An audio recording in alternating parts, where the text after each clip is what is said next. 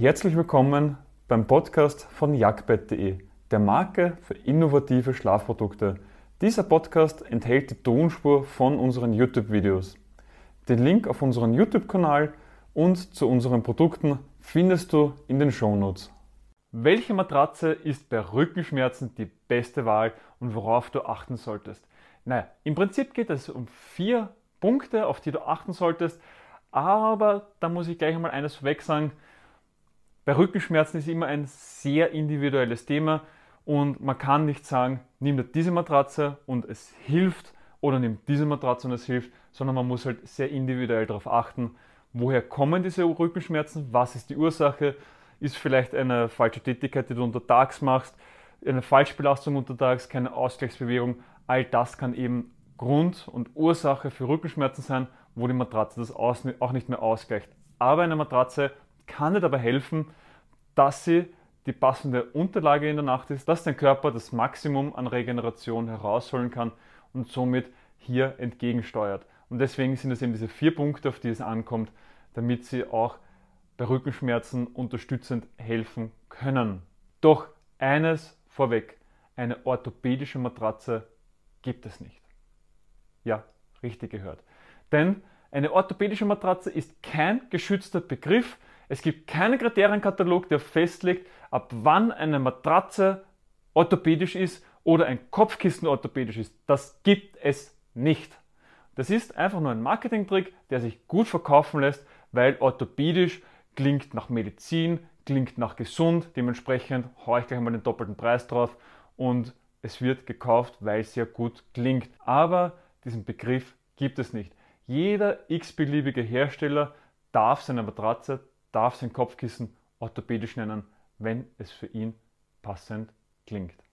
Und nun kommen wir zu den vier Punkten, die wirklich entscheidend sind, ob deine Matratze bei Rückenschmerzen hilft oder nicht.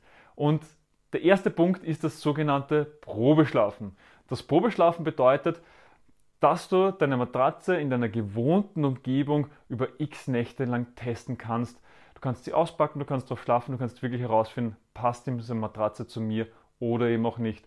Das empfehlen wir auf jeden Fall, das ist der wichtigste Punkt in meinen Augen, denn ein Schlaf ist ein sehr individuelles Thema, Rückenschmerzen sind ein sehr individuelles Thema und dementsprechend solltest du dir und deinem Körper auch wirklich diese Zeit geben, um herauszufinden, passt diese Matratze zu mir oder eben auch nicht und kann sie dann dementsprechend austauschen oder sogar zurückgeben.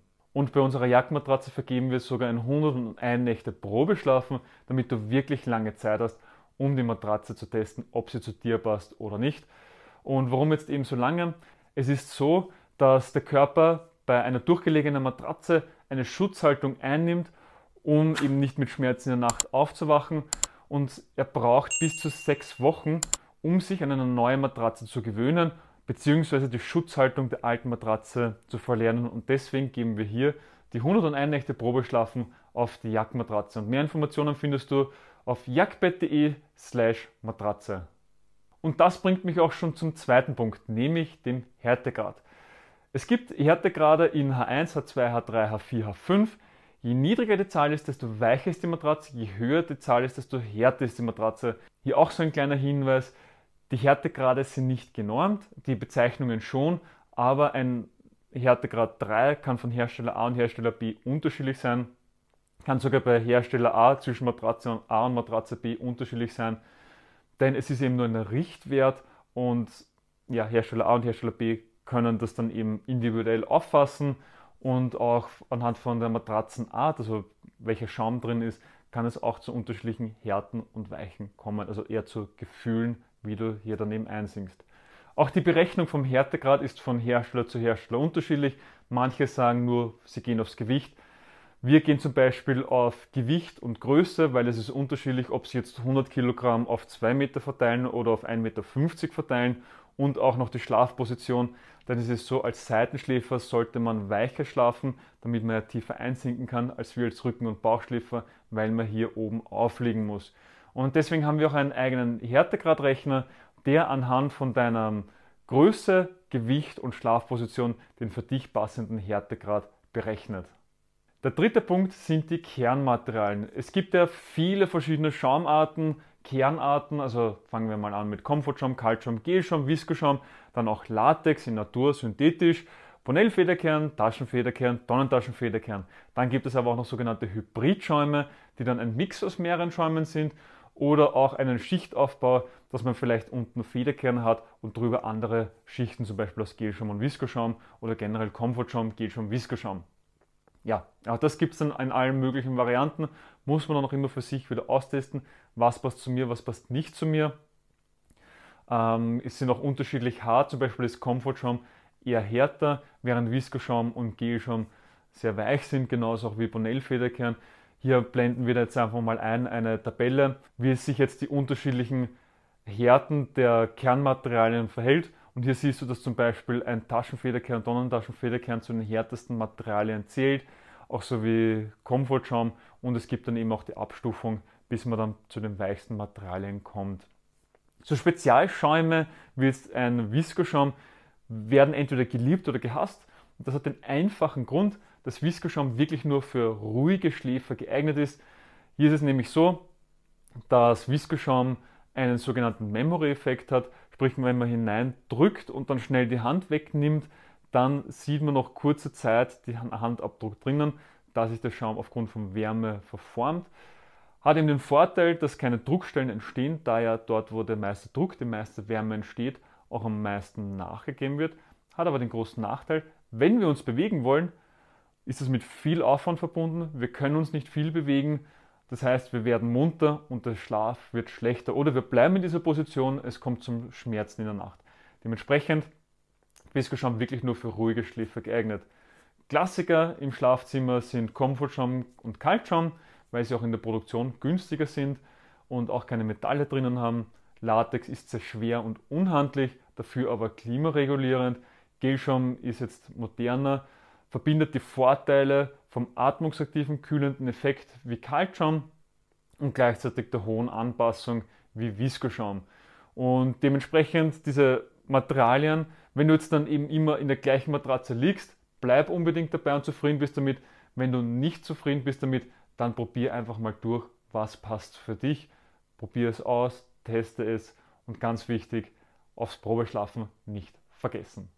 Und nicht nur das Kernmaterial an sich ist wichtig, sondern auch ein Zonenaufbau. Was sind jetzt die Zonen? Du kannst dir das eben vorstellen, der Körper hat ja auch unterschiedliche Zonen. Wir haben einerseits den Kopf, der nur sehr wenig drinnen ist, dann die Schultern müssen tiefer einsinken, die Teile muss auch weniger tief einsinken, Hüfte dann wieder tiefer und die Beine dann auch weniger. Dementsprechend hat man gesagt, man unterteilt die Matratze in verschiedene Zonen, fünf Zonen, sieben Zonen, je nachdem, wie man das haben möchte, damit die einzelnen Körperregionen entweder einsinken können, im Schulter- und Hüftbereich, oder gestützt werden müssen, wie jetzt die Beine und der Kopf, da sie nicht zu tief einsinken brauchen. Und wir empfehlen immer, mindestens fünf Zonen zu verwenden. Besser wären sogar sieben Zonen.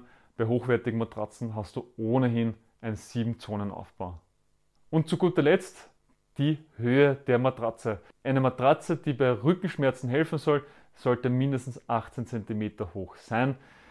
Man unterteilt generell in das sogenannte Kernmaterial, sprich den Schaum im Inneren und dem Gesamthöhe der Matratze, das ist der Schaum plus Bezug. Kernmaterial sollte mindestens 16 cm hoch sein, gesamte Höhe der Matratze mindestens 18 cm. Warum ist das jetzt so wichtig? Du kannst das Ganze so vorstellen, wenn du nur 2 cm Matratze hättest, das ist jetzt komplett überspitzt gesagt, aber damit weißt du sofort, was ich meine. Das ist wie bei einer Turnmatte oder bei einer Yogamatte, dann kannst du nur 2 cm einsinken und bist sofort auf dem harten Boden, auf dem harten Lattenrost, wo auch immer. Dementsprechend wird das extrem hart. Hast du jetzt dann eine höhere Matratze, kannst du tiefer in diese Matratze einsinken, kannst optimal einsinken, bist gut gestützt und kommst nicht direkt unten auf diese harte Schicht auf. Dementsprechend mindestens 18 cm verwenden. Irgendwann wird das Ganze absurd. Wenn du jetzt eine 50 cm oder eine 1 Meter hohe Matratze hast, musst du mit deiner Leiter einsteigen. Ist jetzt nicht wirklich der Sinn der Sache. Dementsprechend so 18 cm ist das Minimum und irgendwo ab 30, 35 cm solltest du dann darauf achten, ob das dann noch wirklich einen spürbaren Unterschied hat oder auch nicht. Weil Je höher die Matratze ist, desto teurer wird das Ganze. Ich hoffe, du hast direkt etwas aus dieser Podcast-Folge für dich mitnehmen können. Wenn ja, dann gib uns eine Bewertung auf deiner Podcast-Plattform. Sie hilft mehr, als du glaubst. Weitere Informationen zu uns findest du auf jagdbett.de. Den Link dazu findest du auch in den Shownotes. Bis zum nächsten Mal.